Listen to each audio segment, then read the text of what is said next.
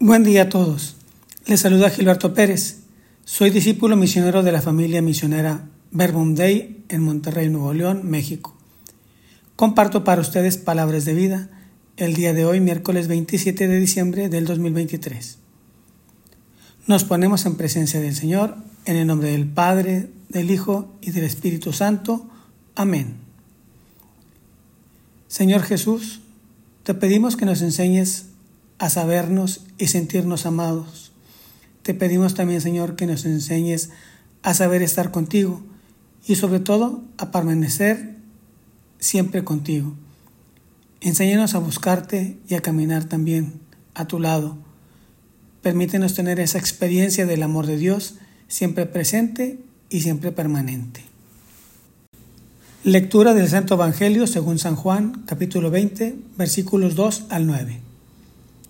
El primer día después del sábado, María Magdalena vino corriendo a la casa donde estaban Simón Pedro y el otro discípulo, a quien Jesús amaba, y les dijo, Se han llevado del sepulcro al Señor, y no sabemos dónde lo habrán puesto.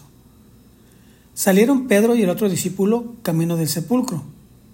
Los dos iban corriendo juntos, pero el otro discípulo corrió más aprisa que Pedro y llegó primero al sepulcro, e inclinándose, miró los lienzos puestos en el suelo, pero no entró. En eso llegó también Simón Pedro, que lo venía siguiendo, y entró en el sepulcro. Contempló los lienzos puestos en el suelo y el sudario, que había estado sobre la cabeza de Jesús, puesto no con los lienzos en el suelo, sino doblado en sitio aparte. Entonces entró también el otro discípulo, el que había llegado primero al sepulcro, y vio y creyó porque hasta entonces no habían entendido las escrituras, según las cuales Jesús debía resucitar de entre los muertos. Palabra del Señor. Gloria a ti, Señor Jesús. En el Evangelio de hoy, cuando María Magdalena ve que Jesús no se encuentra en la tumba y que está vacía, corre inmediatamente para avisar a los apóstoles y les dice que se han llevado el cuerpo del Señor. La reacción de los apóstoles Pedro y Juan es de preocupación. Pedro y el discípulo amado, quienes al recibir esta noticia corren juntos para tratar de encontrar una respuesta, y cuando van corriendo hacia el sepulcro, en algún momento Pedro es sobrepasado por el discípulo amado. Por eso, cuando Pedro llega al sepulcro, lo hace después que ese discípulo amado. Al llegar, ven que la tumba está vacía, como lo dijo María Magdalena. Pero en realidad esa era la buena noticia, porque hasta ese entonces los apóstoles no habían entendido las escrituras, donde según las cuales Jesús debía resucitar de entre los muertos. En este Evangelio hay un aspecto muy importante que tiene que ver con la reacción de los dos apóstoles, de Pedro y el discípulo amado. Cuando corren, lo hacen pensando encontrar alguna respuesta. Yo supongo que el discípulo amado llegó primero por la juventud, pero eso no le impidió a Pedro, que no era tan joven, recorrer también ese camino para ver y enterarse de qué es lo que sucedía.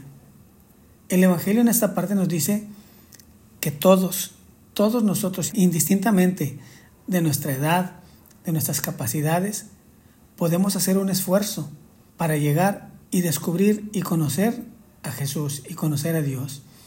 Para algunos va a ser más sencillo y para otros no tanto. Ya dependerá de nosotros si nos quedamos en el camino por cansancio o por cualquier otra razón. Pero regresando al camino de Pedro y de, y de Juan, aunque Pedro haya llegado después, él es el primero que se atreve a entrar. Y al entrar, lo hizo para poder interpretar cada detalle que había en el sepulcro. Y gracias a eso, Pedro pudo ver que no se habían llevado al Señor, sino que había resucitado. Esto él lo interpretó a la luz de la fe y de la razón. Ahí se dio cuenta que Jesús había resucitado. En el Evangelio también un aspecto más es cuando María Magdalena, ella sabe que puede apoyarse en los apóstoles para poder encontrar respuestas sobre los acontecimientos, por eso fue apoyarse con ellos. Nosotros sí, al igual que ella, debemos de estar conscientes y reconocer nuestras limitaciones, porque así nosotros vamos a poder superar dificultades de la mano de Dios y de nuestros semejantes. Hermanos, en eso consiste la riqueza de la iglesia, de que en los momentos críticos busquemos con humildad el apoyo de nuestros hermanos, tal y como lo hizo María Magdalena. La lectura de este Evangelio debe de motivarnos a poner mucha atención a cada detalle en las Escrituras para descubrir lo que Dios quiere decirnos.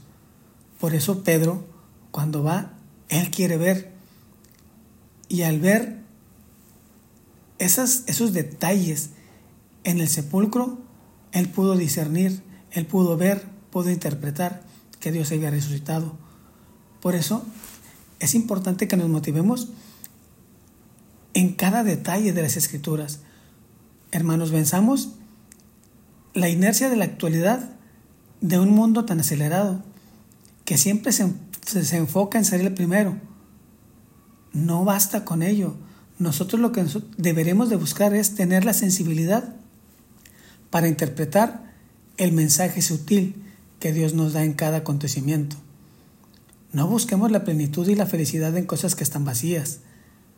No busquemos al Dios vivo entre los muertos.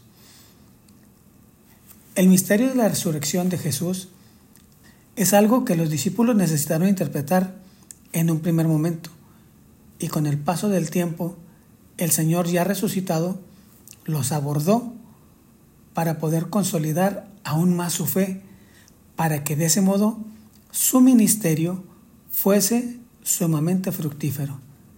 Por eso, hermanos, es tiempo de buscar al Dios vivo.